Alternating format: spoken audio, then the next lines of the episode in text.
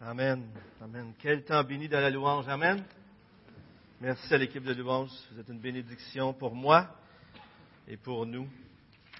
Que c'est bon de vous entendre, de chanter ensemble. Saviez-vous ça que je vous aime, frères et sœurs? Moi, je vous aime. On est-tu bien à la maison, dans notre famille aussi? L'Église, on a une grande famille, mais chez nous, on est bien pareil, hein, pas vrai? On, on est tellement, tellement ça. Et euh, c'est une joie ce matin parce que ça faisait longtemps qu'on n'avait pas vu les Larins qui sont de retour. Et j'ai parlé juste avec M. Larin, mais il me disait qu'il avait fait un voyage extraordinaire et vraiment dans la joie. Les Rendina que je n'avais pas vus depuis longtemps aussi. J'ai aussi juste eu le temps de parler un petit peu vite vite avec M. Rendina. Et Mme Rendina n'a pas de canne, n'a pas de béquille. Ça veut dire que son pied s'est rétabli. Content de vous voir, les Rendina. On a les Tessiers qui sont de retour. Il y a plein de monde qui revient aussi. On est vraiment content. C'est vrai, moi, ça faisait des semaines que je ne les avais pas vus, ces gens-là. Je ne sais pas vous autres, là, mais moi, ça faisait des semaines. Y en a-t-il d'autres qui sont de retour? Magella, tu es de retour? On aime les retours. Oui, France qui est de retour aussi. Yann, Patricia, vous êtes de retour aussi. Tous ceux qui sont de retour, bienvenue. On a des visiteurs aussi, on est content de vous voir, tout le monde. Quelle joie de vous voir, d'être parmi nous. Je vous invite à tourner dans Luc, chapitre 8. Pendant que vous tournez, je vous raconte une histoire. C'était Georges, un chrétien. Je suis bien, je suis correct. Merci, euh, Clément. Un chrétien qui était euh, rempli d'amour, qui voulait partager sa foi. Et une des personnes qui avait le plus en cœur, c'était son couvrier ou celui avec qui il travaillait dans la pharmacie, euh, Henri. Mais à chaque fois qu'il parlait du Seigneur à Henri, Henri se moquait de lui, il tournait ça en dérision.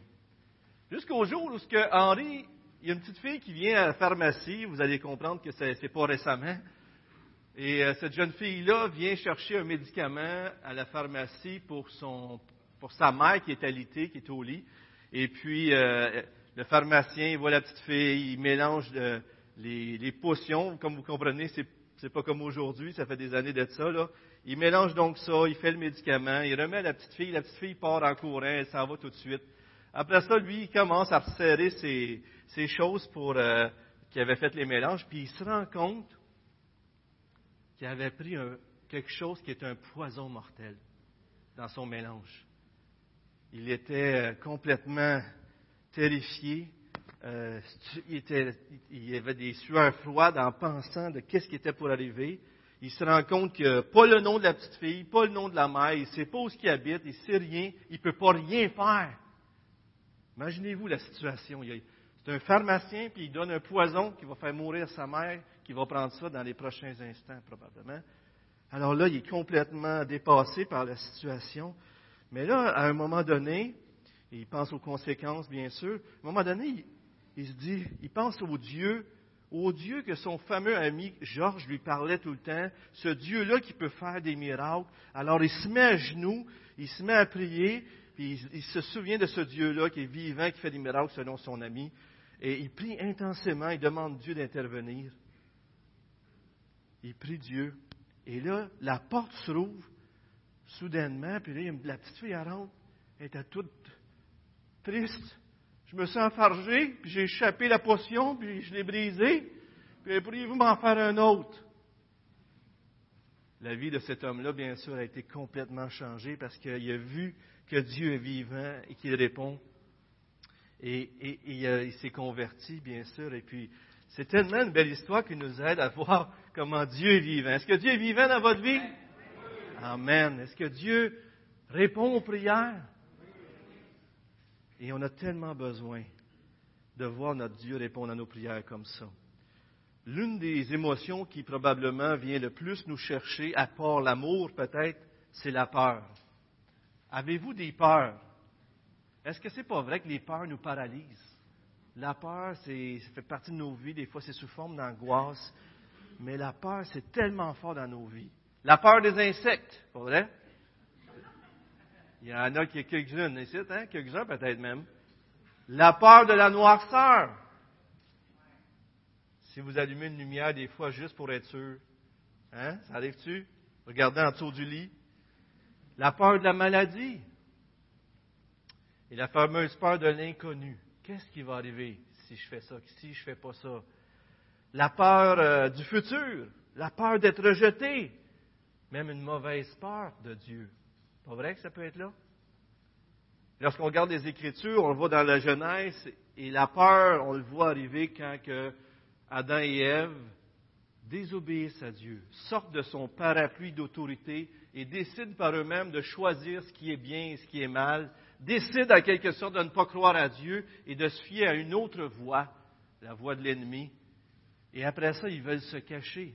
Et vous en souvenez, euh, Dieu cherche Adam et Ève, euh, bien sûr, ils savent d'où ils sont, mais il, va les rencontrer, puis Genèse 3.10 dit, euh, Adam dit, j'ai entendu ta voix, mais j'ai eu peur. On peut même avoir peur de Dieu. Déjà dans le Jardin d'Éden, on avait peur de Dieu. Est-ce que vous avez une peur dans votre vie aujourd'hui ou des peurs qui vous paralysent, qui vous empêchent même d'obéir à Dieu? Ce serait extraordinaire aujourd'hui de quitter la réunion en étant équipé ou même, pourquoi pas, libéré des peurs qui sont dans notre vie ou d'une peur. Je vous invite à penser à ça. Quelle peur, Seigneur, je veux que tu me délivres? Peut-être c'est une peur cachée que vous n'avez même pas dit à, votre conjoint, à vos amis, mais vous avez cette peur-là dans vous, une peur qui vous paralyse. Eh bien, frères et sœurs, aujourd'hui, j'aimerais ça qu'on invite notre Seigneur à nous montrer comment est-ce qu'il est le maître de la peur. Prions ensemble, si vous voulez bien. Seigneur, on veut te remercier parce que ce matin encore, on a le privilège de s'arrêter, d'ouvrir ta parole. Et comme j'aime à le dire, Seigneur, lorsqu'on ouvre la Bible, Dieu nous parle. Seigneur, parle-nous aujourd'hui. Parle-nous par ton esprit. Seigneur, je ne me sens pas qualifié, bien sûr, je ne le suis jamais, parce que c'est toi qui qualifies, Seigneur, par ton esprit, par ton œuvre, par ton évangile. Mais aujourd'hui, avec la peur, il me semble que moi-même, j'ai des choses à faire face. J'ai des choses que je veux que tu me libères. Alors je te prie pour moi et pour nous aujourd'hui, pour que tu nous parles à travers ta parole, Seigneur, pour qu'il y ait une œuvre spirituelle qui arrive dans ma vie, dans nos vies, Seigneur. Pour que les gens qui nous entourent puissent voir que malgré tout ce qui se passe alentour de nous, nous pouvons marcher à cause de toi sans peur. Viens et parle à nos cœurs aujourd'hui. Au nom de Jésus, je te prie. Amen. J'aimerais qu'on lise ensemble le chapitre 8 de Luc, les versets 22 à 39. Luc, chapitre 8, versets 22 à 39. C'est la parole de Dieu, frères et sœurs. La parole de Dieu. Lisons ensemble. Un jour, Jésus monta dans une barque avec ses disciples. Il leur dit, Passons de l'autre rive du, lac. Et ils partirent. Et pendant qu'ils naviguaient, Jésus s'endormit. Une bourrasque fondit sur le lac. La barque se remplissait d'eau et ils étaient en danger. Ils s'approchèrent et le réveillèrent en disant Maître, maître, nous périssons. Il se réveilla, menaça les vents et les flots qui s'apaisèrent, et le calme se fit. Puis il leur dit où est votre foi Saisis de crainte et d'admiration, ils se dirent les uns aux autres, quel est donc celui-ci? Car il commande même au vent et à l'eau, et ils lui obéissent. Ils abordèrent le pays des Gérézaniens, qui est vis-à-vis de la Galilée. Lorsque Jésus fut descendu à terre, il vint au-devant de lui un homme de la ville qui avait en lui plusieurs démons depuis assez longtemps, il ne portait pas de vêtements et il, ne demeurait pas dans une maison, mais parmi les tombes. Voyant Jésus, il poussa un cri, tomba à ses pieds et dit d'une voix forte, Que me veux-tu, Jésus, fils du Dieu très haut Je t'en supplie, ne me tourmente pas. Car Jésus commanda à l'esprit impur de sortir de cet homme, dont il s'était emparé depuis longtemps. On le gardait lié de chaînes et les fers aux pieds, mais il rompait ses liens, il était poussé par le démon dans les déserts. Jésus lui demanda, Quel est ton nom Légion, répondit-il, car plusieurs démons étaient entrés en lui. Et il suppliait Jésus pour qu'il ne leur ordonne pas d'aller dans l'abîme. Il y avait là un troupeau considérable de pourceaux qui paissaient sur la montagne. Et les démons suppliaient Jésus pour qu'il leur permette d'entrer dans ces pourceaux. Il le leur permit. Les démons sortirent de cet homme, entrèrent dans les pourceaux, et le troupeau se précipitait du haut de l'escarpement dans le lac et se noya. Ceux qui les faisaient paître, en voyant ce qui était arrivé, s'enfuirent et répandirent la nouvelle dans la ville et dans les campagnes. Les gens allèrent voir ce qui était arrivé. Ils vinrent auprès de Jésus et ils trouvèrent l'homme de qui étaient sortis les démons, assis à ses pieds, vêtu dans son bon sens, et ils furent saisis de crainte. Ceux qui avaient vu ce qui s'était passé leur racontèrent comment le démoniaque avait été délivré.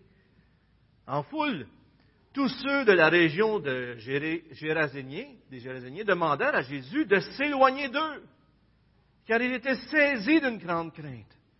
Jésus monta dans la barque et s'en retourna. L'homme de qui étaient sortis les démons lui demandait instamment de pouvoir rester avec lui.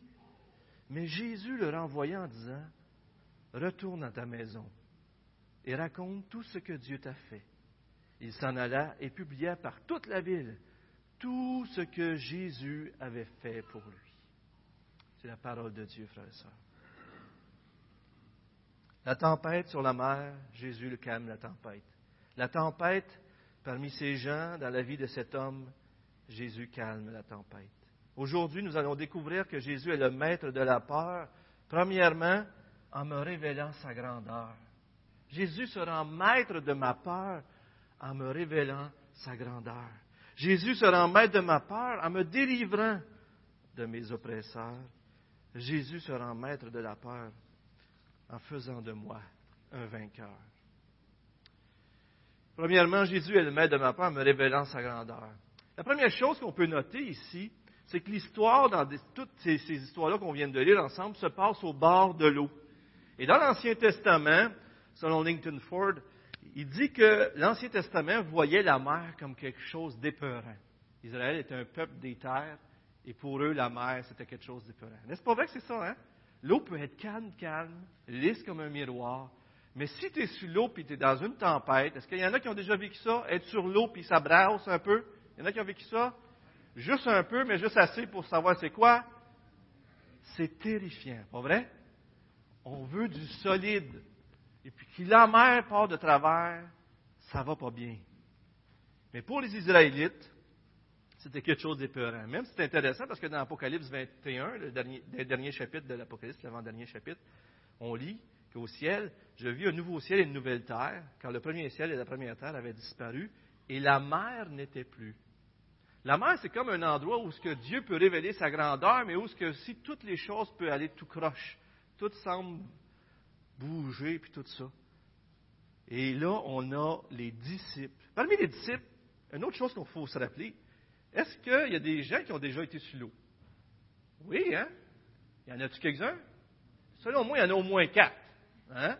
Les deux frères, Pierre, puis les deux frères Jacques, Jean, puis les Pierre et son frère, et puis tout ça, toute cette gang-là, il y avait au moins quatre marins là-dedans. Donc, en d'autres mots, ceux qui sont, sur l'eau présentement qui font face à la tempête ont déjà vu ça, c'est quoi des tempêtes.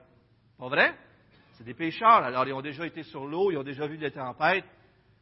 Mais même dans cette situation-là, dans tout ce qui se passe dans le premier récit, la tempête se lève, Jésus dit on va traverser le lac, lui il s'endort. Hein? On s'en va en auto, les autos s'endorment. Vous voulez endormir votre enfant, vous la mettez sur la sécheuse. C'est ça? quand ça brasse un peu, quand on s'en va sur l'eau, Jésus probablement était fatigué. Peut-être même qu'il avait prêché avant. Et on peut regarder les autres passages parallèles, mais il était fatigué, il s'endort. Et puis là, la tempête arrive. Et puis là, même s'ils sont des marins, à un moment donné, ils arrivent au-delà du point où ils se sentent en contrôle. Quand est-ce qu'on commence à avoir peur?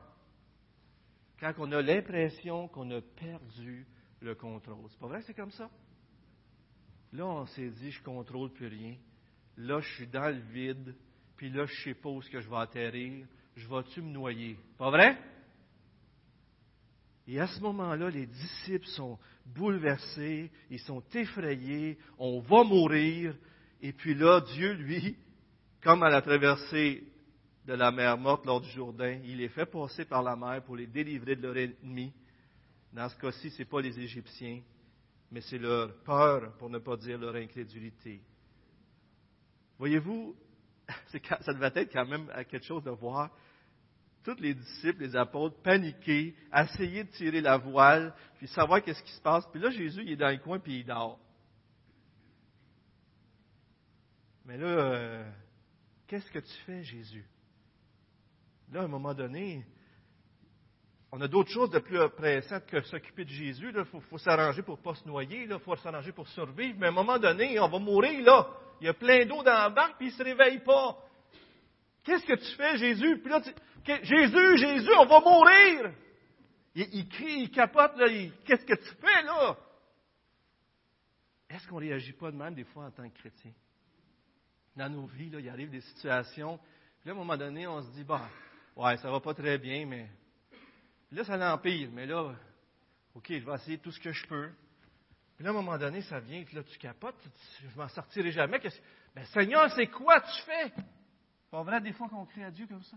Où est-ce que t'es? Tu dors-tu? Dans l'Ancien Testament, vous vous souvenez d'Élie, à un moment donné, il fait, descendre le feu du ciel, mais juste avant, il dit, on va voir c'est qui le, vrai Dieu, le Dieu d'Élie ou le Dieu des faux prophètes, puis les autres, coup, ils, font plein de choses, mais il arrive jamais à rien. Puis là, il dit, vous devriez crier plus fort. Peut-être qu'il dort.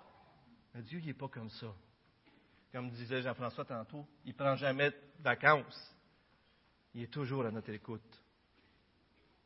Et là, Jésus se lève. Et remarquez, Jésus parle à la tempête, il parle au vent et, il les commande d'arrêter. Jésus, il aurait pu juste lever la main, il aurait pu juste rien faire, puis ça, se serait calmé. Mais pourquoi Jésus parle?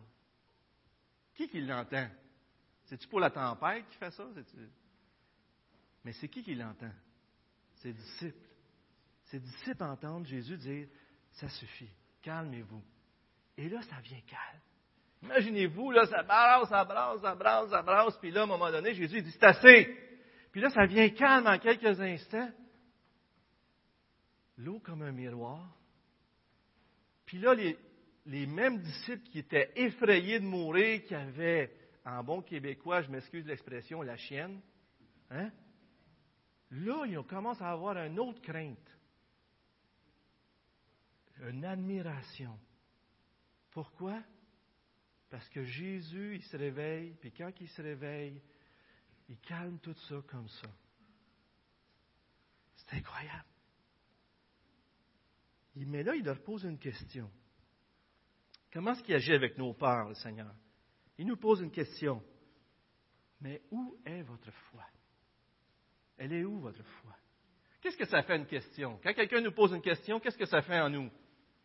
Ça nous fait réfléchir. Hein? Là, on commence à se poser des questions. pourquoi je doute? Si vous prenez euh, l'évangile de Luc, juste, juste l'évangile de Luc, et vous tournez dans le chapitre 4, et en s'en allant, on n'aura pas le temps de le voir, mais on vous le met à l'écran avec les passages. Euh, vous allez voir que depuis le début jusqu'à ce moment-là, alors je ne check pas dans les autres évangiles, je ne check pas la suite, juste, juste depuis ce moment-là, au chapitre 4, Jésus prend autorité et chasse les démons. Au chapitre 4 et d'autres passages, il prend autorité, il chasse la maladie. Il y a la pêche miraculeuse au chapitre 5. Au, euh, chapitre 5 euh, aussi qu'on a vu ensemble la dernière, fois que je vous ai partagé ici la parole, il montre son autorité pour pardonner en guérissant un paralytique. Il dit, qu'est-ce qui est plus facile, pardonner ou guérir? Donc, il montre qu'il est capable de pardonner en guérissant. Il montre avec un effet visuel, guérissant un paralytique, que c'est aussi lui qui, pardonne les péchés. Pardonner les péchés, si je pardonne les péchés, ça ne se voit pas. Hein? Mais Dieu, Jésus, il y a une sagesse, il y a une façon d'apporter les choses pour que tout le monde voit qu'il est capable de pardonner, qu'il a cette autorité-là. Chapitre 7, sur la maladie, une maladie qui mène à la mort. Un serviteur que quelqu'un veut qu'il guérisse au, chapitre 7 encore, quelqu'un qui est mort, un jeune homme qui est mort, il le ressuscite à sa mère. Et ici, il montre qu'il calme la tempête. Dieu, Jésus, a autorité sur toutes choses. Mais ce que je veux vous amener, voyez-vous, je, mets des petits raies au bout avec un petit passage. ce qui est très intéressant, c'est que dans les passages, on voit, dans le verset 35 du chapitre 4, mais d'un ton sévère, Jésus lui ordonna Tiens-toi et sors, euh, euh, tais-toi et sors de cet homme. Il chasse un démon. Il ordonne. Regardez dans 4.39. Il se pencha sur elle, donna un ordre à la fièvre, et la fièvre la quitta. Voyez-vous, ordre. allons au chapitre 5, verset 24. Euh, on lit ici, Eh bien, vous saurez que le Fils de l'homme a sur terre le pouvoir de pardonner les péchés. Il affirme son autorité constamment. Chapitre 7, là, il y, a des, discours de Jésus. Et là, on arrive au chapitre 7, versets 8 et 9. Et euh, on arrive, on lit ici un homme qui est venu pour son serviteur. Regardez bien ça. La fin du verset 7 du chapitre 7. Mais dis un mot et mon serviteur sera guéri. Car moi-même je suis un officier subalterne, mais j'ai des soldats sous mes ordres. Et quand je dis à l'un va, il va. Quand je dis à un autre viens, il vient. Quand je dis à mon esclave fais ceci, il le fait. Il a autorité sur les choses. Et là, il dit à, Jésus, je sais que tu as autorité sur toutes choses. Tu n'as même pas besoin de venir chez nous, j'en suis pas digne. Fais juste dire une parole, puis mon serviteur va être guéri. Verset 9, en entendant ces paroles, Jésus fut rempli d'admiration pour cet officier. Et je ne crois pas que c'est arrivé très souvent que Jésus fut rempli d'admiration. Il se tournait vers la foule qui le suivait et dit, Je vous l'assure, nulle part en Israël je n'ai trouvé une telle foi. Et on pourra regarder les autres versets, mais c'est toujours, Luc souligne toujours que Jésus commande et les choses arrivent. Jésus ordonne et ça se passe.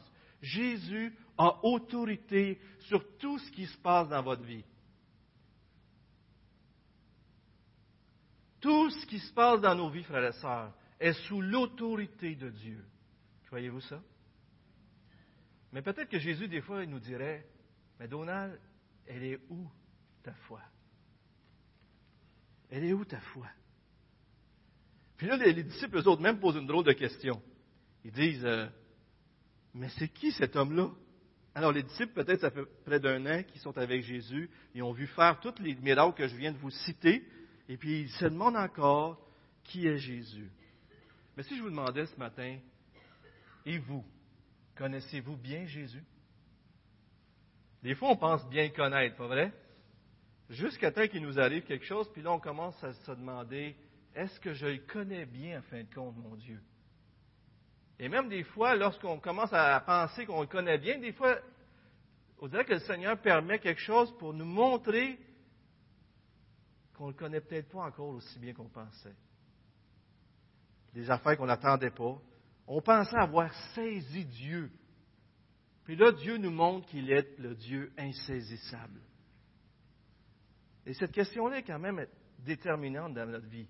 Parce que ce qui va faire en sorte qu'on va au ciel ou en enfer, c'est qu'est-ce qu'on va avoir fait de Jésus-Christ dans notre vie?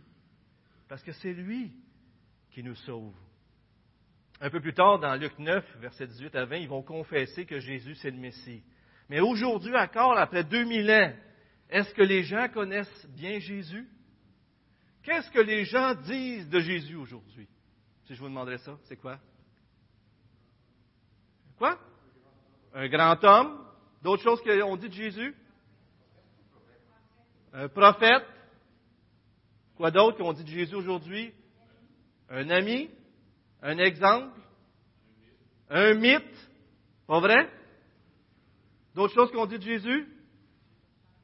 Un quoi? Un imposteur.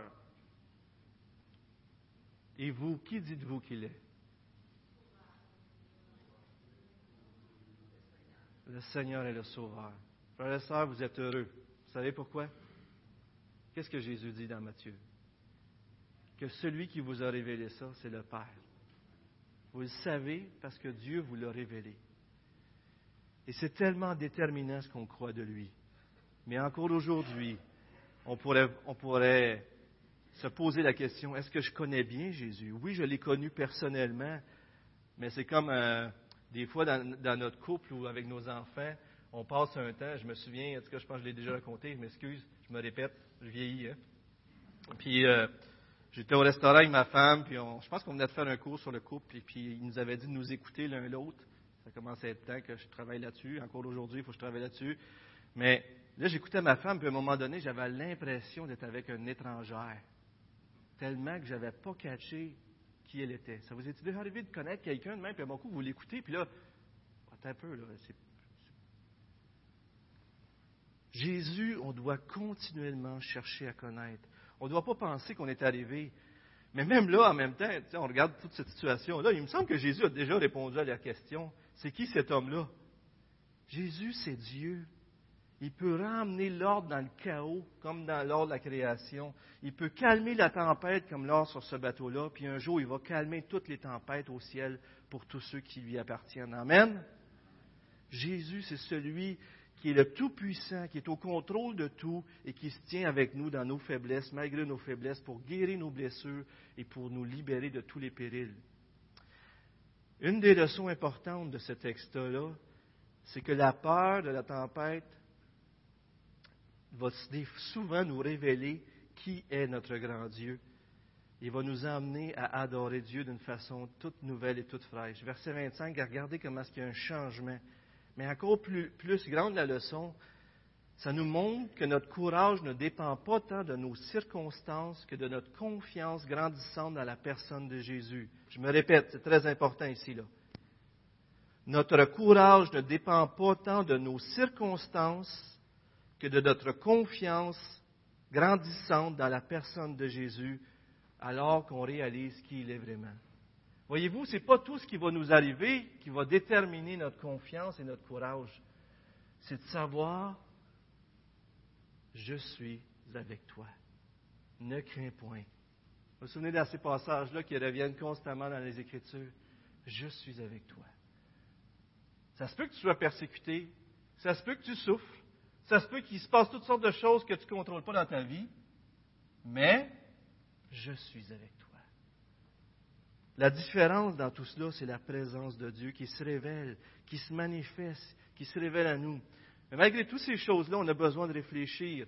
C'est dans 2 Timothée 2, 2 Timothée 2, 7, je crois, je ne l'ai pas marqué ici, mais il dit, Paul dit à Timothée, réfléchis sur ces choses et Dieu t'éclairera, et le Seigneur va t'éclairer. C'est intéressant parce que là-dedans, on voit la part de l'homme hein, la part de Dieu. Pour Dieu, pour Paul, il n'y a pas de problème avec ça. Réfléchis, puis Dieu va t'éclairer.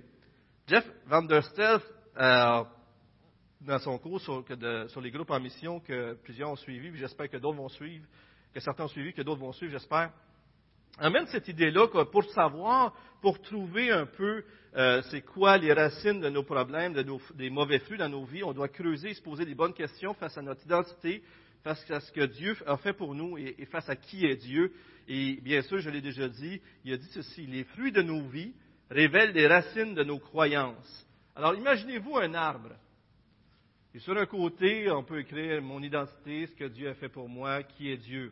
Et un de mes fruits, c'est la peur et l'angoisse. Alors j'essaie je, vais essayer de, nous équiper un petit peu là-dedans, à réfléchir à ces peurs et ces craintes qui sont dans nos vies. J'ai peur. Mais si je dis j'ai peur, la chose que ça veut dire, c'est que probablement que je suis en train de dire que j'ai peur parce que je, me, je pense que je suis au contrôle de quelque chose. J'ai peur parce que moi, j'ai perdu le contrôle. J'ai peur parce que je ne peux pas contrôler le résultat qui s'en vient. Je suis au contrôle. Ma peur, mes angoisses, des fois, vont révéler ces choses-là. C'est sûr si vous avez peur, vous êtes dans le chemin, puis il y a un camion qui s'en vient, vous devriez vous enlever, puis pas vous poser toutes ces questions-là. Il y a des peurs qui sont. On n'a pas à se poser de questions. Mais il y a certaines peurs qui nous empêchent d'honorer Dieu. Vous comprenez ce que je veux dire? Alors, si c'est moi qui est au contrôle, puis j'ai peur, ça veut donc dire que Dieu, n'est pas au contrôle. Peut-être que Dieu, dans le fond, si tout ça m'arrive, c'est parce qu'il ne m'aime pas. Peut-être que c'est un Dieu distant qui n'est pas personnel. Pas vrai? Et si je crois que mon identité, c'est que c'est moi qui est au contrôle, puis que ce que Dieu a fait pour moi, il n'est pas là. Il n'est pas là, Dieu. Il est distinct. Mais d'abord, qu'est-ce que je suis en train de dire de Dieu? Je suis en train de dire de Dieu qui n'est pas puissant, qui est distant, qui est insensible. Un peu comme dans le Jardin d'Éden. Dieu a-tu vraiment dit, mais si, si tu manges de ce fruit-là, tu vas être comme Dieu.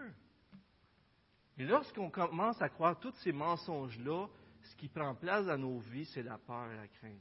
Maintenant, si on va, on continue notre réflexion, si on arrive à dire, Seigneur, pardonne-moi, je te confesse que j'ai pris le contrôle de ma vie, je te confesse que j'ai cru des mensonges dans ma vie, j'ai cru que tu m'aimais pas, j'ai cru que tu étais distant, j'ai cru que tu n'étais pas...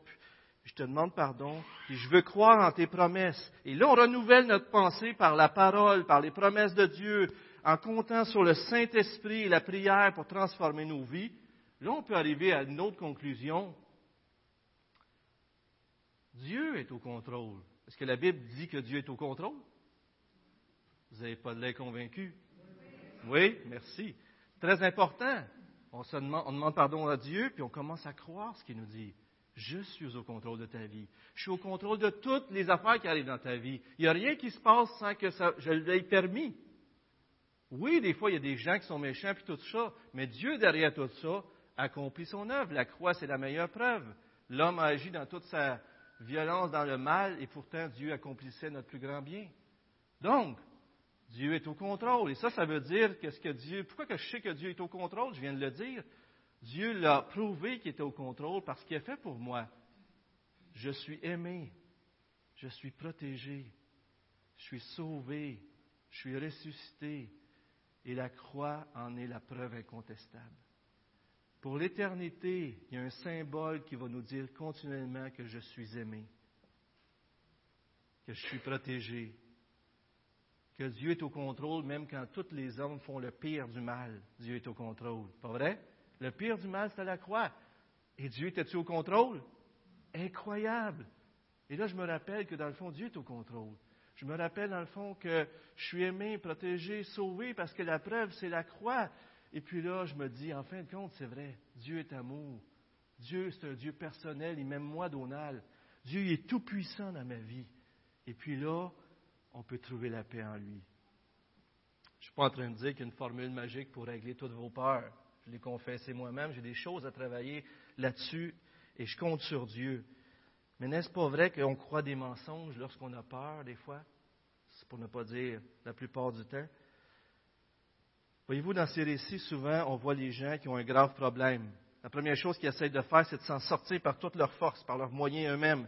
La femme à la perte de sang, on, l'a vu avec euh, Steve, il a essayé toutes sortes de moyens, puis là, à un moment donné, elle s'est tournée vers Jésus, puis il a été guéri. Donc, on a un gros problème, on fait tous nos efforts pour s'en sortir. Souvent, la prochaine étape, on pense qu'on va mourir, et puis là, on crie à Dieu. On finit par crier à Dieu, désespéré. Jésus, Fais quelque chose. Et puis là, on prend le temps. Et puis là, Jésus nous parle.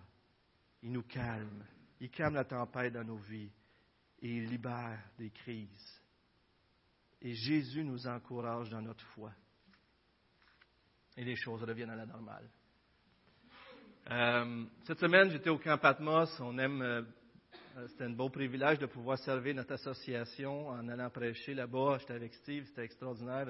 Je suis vraiment content de le voir à l'œuvre là-bas. j'ai prêché les béatitudes, fait qu'il a fallu que je retravaille tout ça. Puis Steve a prêché sur Jude les soirs, alors il m'aidait aussi, puis il faisait en plus l'animation, fait du super de beau travail. Mais j'étais avec notre frère euh, Yves Descaries, et je lui parlais de ça que je prêchais sur, euh, je prêchais sur euh, la peur aujourd'hui. j'ai peur de raconter tout croche. Yves, tu viendras-tu, tu viendras-tu me rapidement me raconter ton histoire? Je m'excuse tout le monde, je fais une improvisation un peu. Yves ne le savait pas. J'étais supposé le raconter. Mais rapidement, Yves, peux-tu nous dire un peu ce que tu as, un, instinct qui est arrivé? Pour nous montrer l'importance de la prière, frère et Vas-y, mon frère. Vous connaissez Yves Descaries, pasteur à Chicoutimi? Il était pasteur à Sorel avant. Et il a implanté l'église de Vaudreuil aussi. C'est mhm. ça? Vas-y, mhm. mon frère. Partage-nous. Bien, durant que, vous savez que mon épouse avait fait un infarctus à Noël 1999, alors elle est entrée à l'hôpital 25 décembre 99, elle est sortie le 8 décembre 2000. Mais dans le processus, à un moment donné, elle avait un examen à passer, puis elle avait vraiment peur de cet examen-là. Elle était bouleversée, terrassée, juste à l'idée de passer cet examen-là. Et j'étais avec elle, je dit, bien, Lise, euh, écoute, demande au Seigneur d'être là, de te tenir la main, ou d'envoyer quelqu'un te tenir la main. Puis elle avait peur, elle continuait à centrer son attention là. Puis finalement, elle décide, bon, elle décide de prier. Puis elle demande au Seigneur, ben Seigneur, écoute, pendant l'examen, il dit, tiens-moi la main. Alors on descend, descend en civière, et puis euh, je, suis avec, elle, et puis euh, dans le corridor, puis là, ben, finalement, il l'appelle.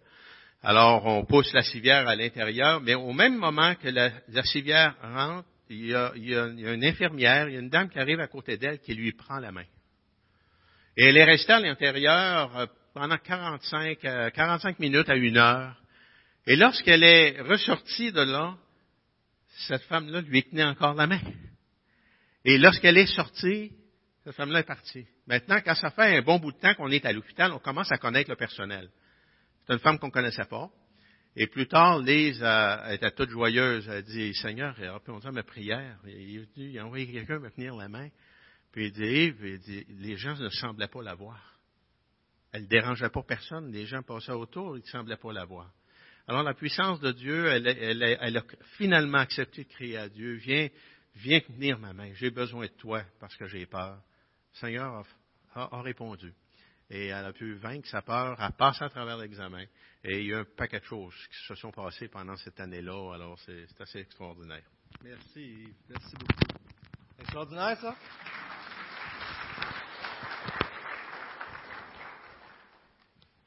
Sa femme, euh, Yves et sa femme ont écrit un livre qui raconte toutes les choses euh, qui se sont passées au fil des années. Ils ont vécu toutes sortes de choses et euh, si vous aimeriez en avoir une copie, allez voir Yves. Maintenant, comme, euh, dit Yves aujourd'hui, il dit sa femme a eu une promotion. Peut-être certains d'entre vous le savez, mais sa femme a été rejoindre le Seigneur. Alors, euh, mais merci Yves pour ce moment. Avez-vous vu? Dieu n'a pas enlevé le, tout ce qui lui créait, tout ce qui lui créait sa peur, Dieu ne l'a pas enlevé. Des fois, nous autres, on dit, on va régler ton problème, on va régler ta peur, on va t'enlever le problème. Pas vrai? Dieu, lui, dit, moi, je vais te montrer ma grandeur. Je vais être avec toi dans ton problème et tu n'auras plus peur. Dieu a envoyé quelqu'un pour y tenir la main, puis ils ne savent pas c'est qui. C'est pas extraordinaire, ça? Et elle a quitté Yves.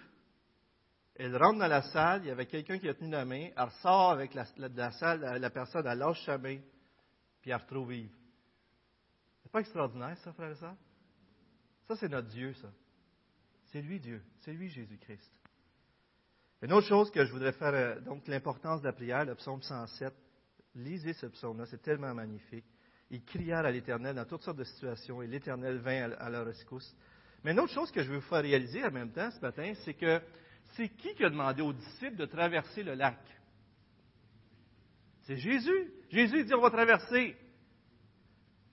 Obéir au Seigneur, des fois, n'est pas parce que ça va mal qu'on n'est pas en train d'obéir au Seigneur des fois. Et ça, c'est un bel exemple ici. Dieu dit à Abraham dans l'Ancien Testament, va dans la terre promise. Abraham arrive dans la terre promise, il dit, c'est la terre promise, il y a une famine. Mais voyons, Seigneur, tu m'envoies dans la terre promise, puis là, il y a une famine. Fait que là, il est obligé de s'en aller en Égypte. C'est quoi cette histoire-là? Dieu dit à Moïse, tu vas délivrer mon peuple. Moïse s'en va en Égypte, il parle au Pharaon, le serpent, le pharaon, il dit, vous êtes juste une gang de paresseux, on vous enlève la paille. Alors, et vous faites la brique. Puis là, le, peuple dit à Moïse, qu'est-ce que tu fais depuis que tu es là, tout va mal? Mais c'est une bonne leçon, frère et sœurs. Des fois, quand ça va mal, ça ne veut pas nécessairement dire que ce n'est pas la volonté de Dieu. Peut-être que Dieu veut vous rencontrer dans l'épreuve. Et ça, c'est une très bonne leçon ici de ce passage-là. Mon premier point était plus long, je vais plus rapidement pour les deux autres points. Jésus est le maître de la peur en me délivrant de mes oppresseurs. Bien sûr, on arrive avec euh, le démoniaque. Et cet homme-là nous montre c'est quoi être euh, dans le, vivre dans le péché, vivre sans Dieu. Il vit comme un mort vivant. Il vit dans une tombe. Il vit pas dans une maison, il vit dans une tombe. Il a une personnalité troublée. Il est antisocial. C'est une démonstration vivante de ce qu'on peut être lorsqu'on vit sous le péché. Isolé, enchaîné, des comportements autodestructeurs. C'est vraiment un bel exemple de ce qu'on peut vivre lorsqu'on est dans le péché.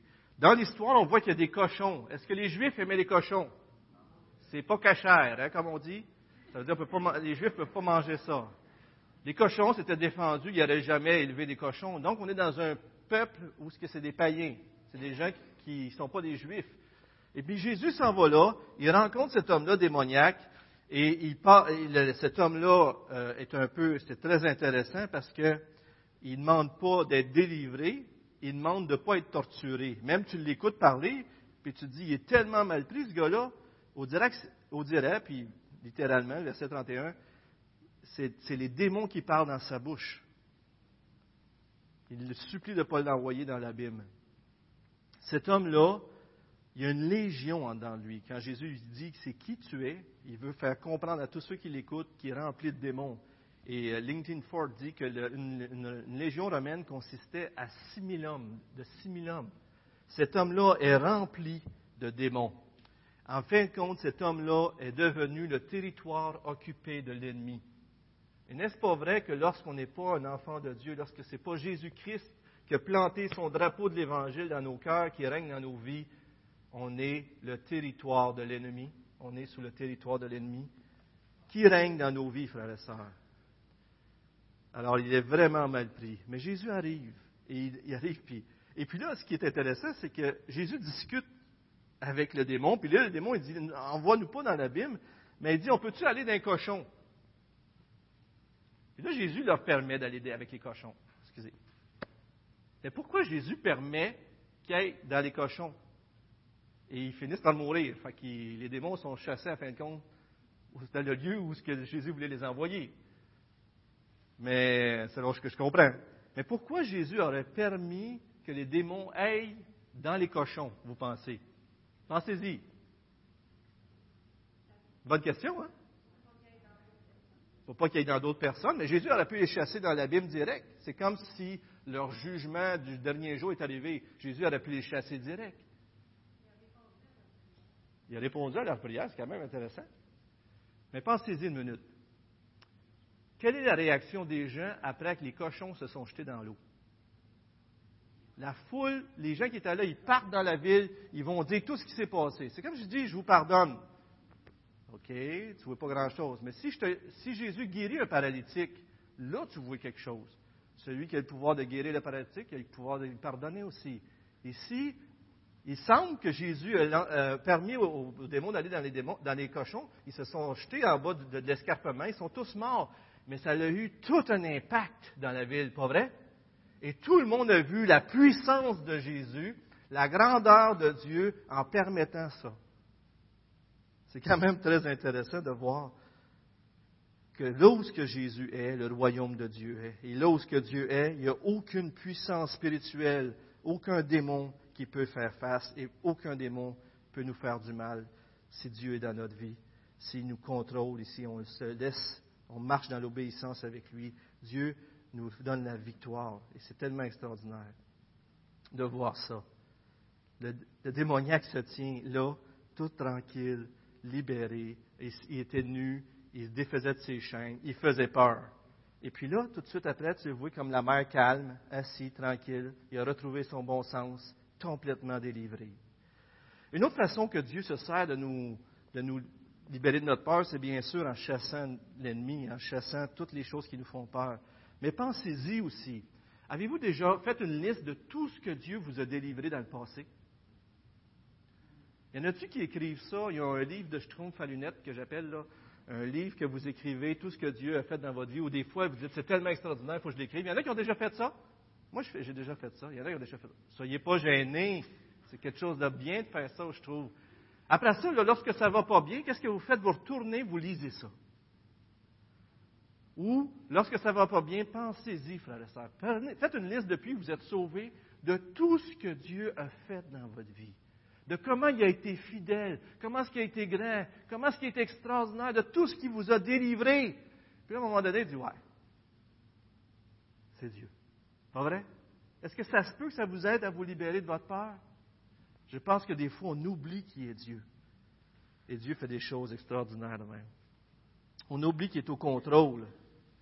Et je suis sûr que ça va nous pousser. Le troisième point, Jésus est le maître de la peur en faisant de moi un vainqueur. Remarquez verset 37-38.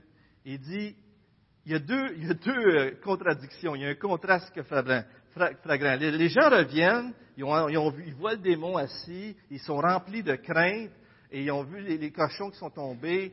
En tout cas, ils voient tout ça. qu'est-ce qu'ils font? Jésus, viens nous libérer! C'est ça qu'ils font, le peuple gérasénien, en tout cas, vous comprenez ce que je veux dire. Qu'est-ce qu'ils font, le peuple? Ils disent-tu, ouais, Jésus est là, il a délivré le démon, il peut nous délivrer. Ouais! C'est ça? Non! Ils disent à Jésus, euh, toute la gang, ils disent à Jésus, va-t'en!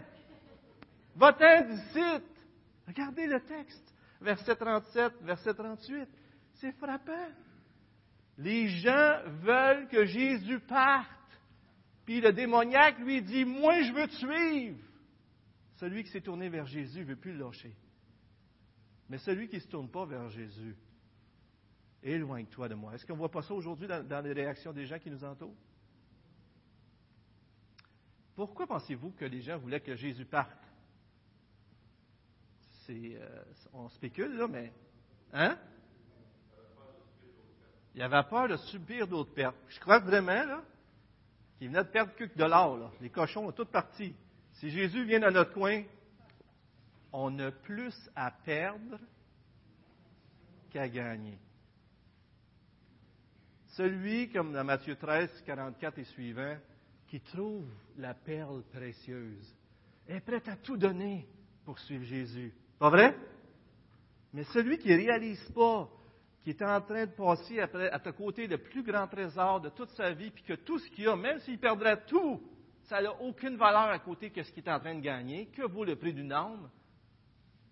Il pense que suivre Jésus, c'est perdre. C'est pas vrai que le monde qui nous entoure pense comme ça? J'ai plus à perdre qu'à gagner. Et c'est complètement l'inverse. C'est complètement l'inverse. C'est tellement, c'est tellement pathétique pour un chrétien de lire ces versets-là que la foule dit va-t'en. La pire chose qu'on veut dire à Jésus, c'est va-t'en. Viens, Seigneur Jésus, je vais te suivre, le démoniaque. Et puis là, regardez ce que Jésus fait faire au démoniaque. Il lui donne une mission. Il lui donne de faire face à tous ces gens-là à travers qui il y avait la pire des, réputations, comme la femme qui avait la perte de sang, il l'amène à s'identifier.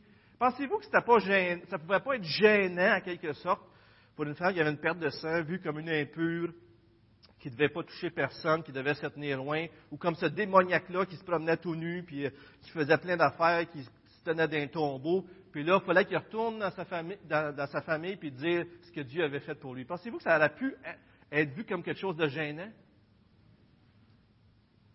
Mais si vous avez un peu de vie chrétienne, avez-vous remarqué qu'est-ce que Jésus fait souvent pour nous libérer de nos peurs? Il nous y fait faire face. Avez-vous remarqué ça? Moi, j'étais un gars très, très, très timide quand j'étais jeune. Très timide.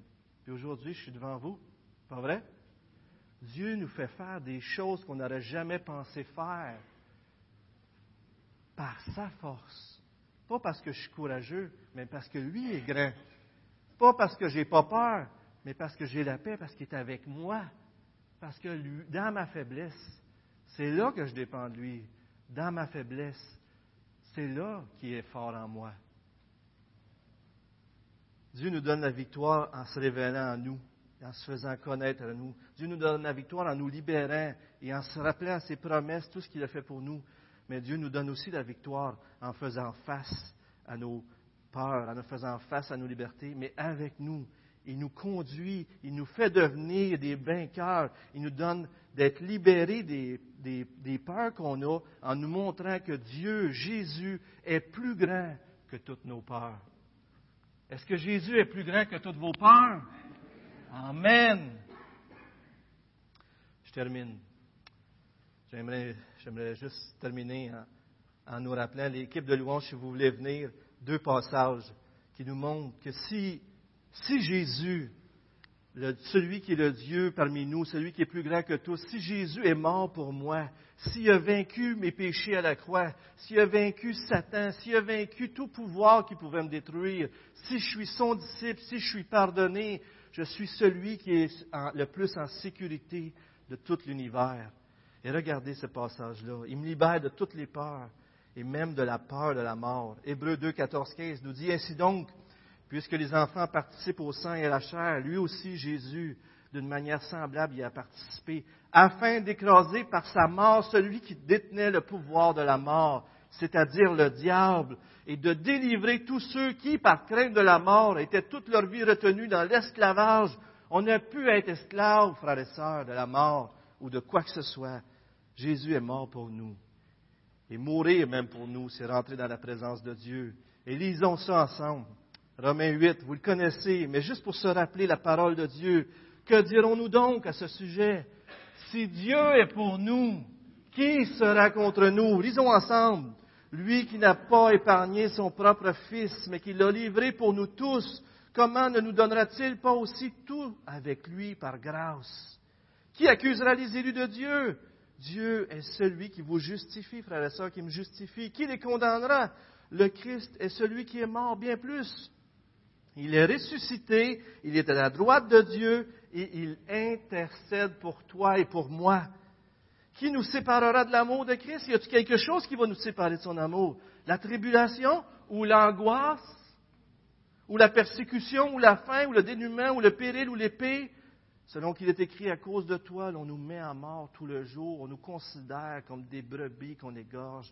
Mais dans toutes ces choses, nous sommes plus que vainqueurs par celui qui nous a aimés. Car je suis persuadé que ni la mort, ni la vie, ni les anges, ni les dominations, ni le présent, ni l'avenir, ni les puissances, ni les êtres d'en haut, ni ceux d'en bas, ni aucune autre créature ne pourra nous séparer de l'amour de Dieu en Jésus-Christ notre Seigneur. Connaissez-vous Jésus-Christ? Vous devez connaître Jésus-Christ pour connaître cette, libération de la peur. Venez à lui ce matin. Et pour ceux qui le connaissent, frères et sœurs, vous êtes ceux qui sont, les plus en sécurité de tout l'univers.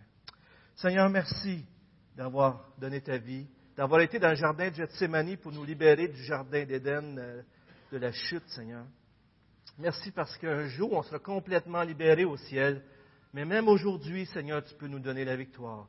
Seigneur, donne-nous de mettre notre confiance en toi et de ne pas regarder, euh, comme euh, Yves nous racontait sa femme, jusqu'à temps qu'elle a regardé ce qui s'en est pour elle, elle avait peur. Mais lorsqu'elle a tourné les yeux vers toi, elle a trouvé la paix. Tourne nos yeux vers toi, Seigneur. Révèle-nous ta grandeur. Libère-nous de nos oppresseurs. Et Seigneur, fais de nous des vainqueurs. En Jésus-Christ, on t'en prie. Amen.